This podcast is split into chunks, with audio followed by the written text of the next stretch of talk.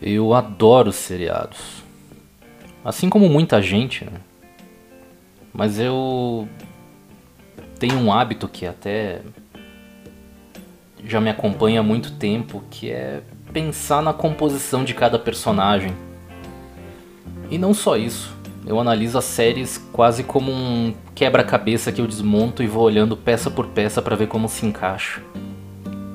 Uma das minhas séries favoritas atualmente é a série do Saul Goodman, Better Call Saul. Fotografia, não tenho o que dizer. Dá pra tirar um print da tela, imprimir, fazer um quadro em muitos momentos. Algumas atuações são muito boas. E outra coisa que me prende muito é o roteiro. Porque é o tipo de série que não precisa de ação a todo momento para te deixar preso. O roteiro é um primor, é um primor da escrita. No último dia que eu estava assistindo, eu estava observando e comecei a ter alguns pensamentos. O Jimmy, o Saul Goodman, ele é um reflexo de muitos de nós atualmente. Porque ele é um falastrão, além de ser um ótimo vendedor. Mas quando eu pensei isso, eu me dei conta que muita gente não sabe o que é um falastrão, não sabe o que é uma falácia, ou não sabe o que é uma falácia da falsa dicotomia. E eu resolvi falar sobre isso.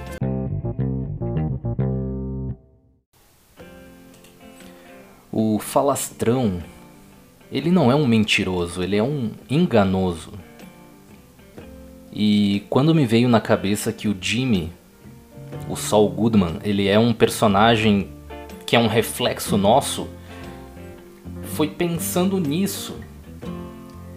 Ele tem argumentos e em momentos ele sabe defender os seus argumentos, em outros momentos ele é um falastrão, porque ele usa muito do recurso da falácia da falsa dicotomia, que é uma falácia informal.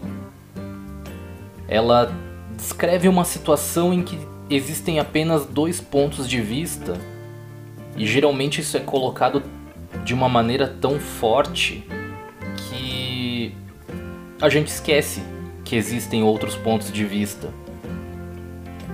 ou que outros pontos de vista não foram considerados nessa frase. Isso é muito usado, eu vou dar algum exemplo. Quando alguém fala: "Quem não está a favor de mim está contra mim". Isso é um exemplo clássico dessa falácia da falsa dicotomia. Ela é usada em muitos aspectos da vida. Sempre tem aquele amigo conselheiro ou aqueles amigos conselheiros que falam com grande propriedade algumas frases, geralmente frases prontas ou então os quotes de comentários em redes sociais. Se você não aguenta mais o seu relacionamento, se separa ou você não suporta mais o seu emprego, peça demissão. Uma ótima também, que é bem popular. Só se vive uma vez e foda-se. Enfim, esses alguns exemplos de frases que simplesmente tentam anular a nossa argumentação. E saber argumentar é muito necessário.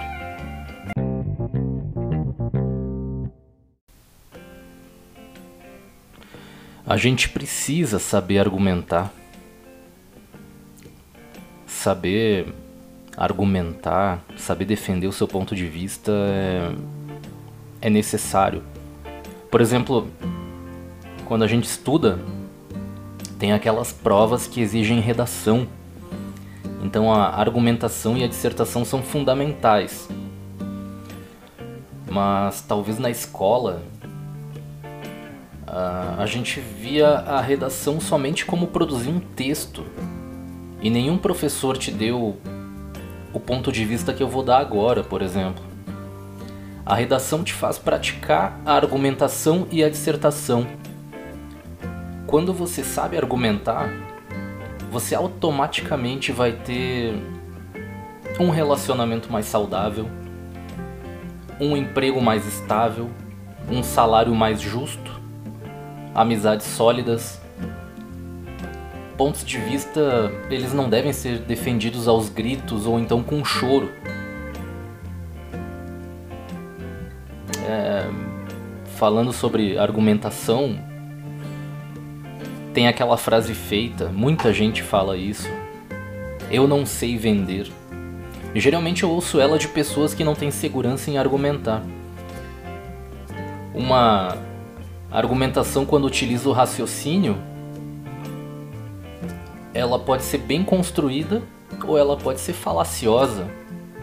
E aí você tem que analisar. Quando bem construída, a tese ela é apoiada por evidências organizadas de uma forma lógica. Quando ela é falaciosa, um erro de raciocínio leva às vezes a uma conclusão incorreta. Embora muitas vezes essa conclusão pode ser bem convincente.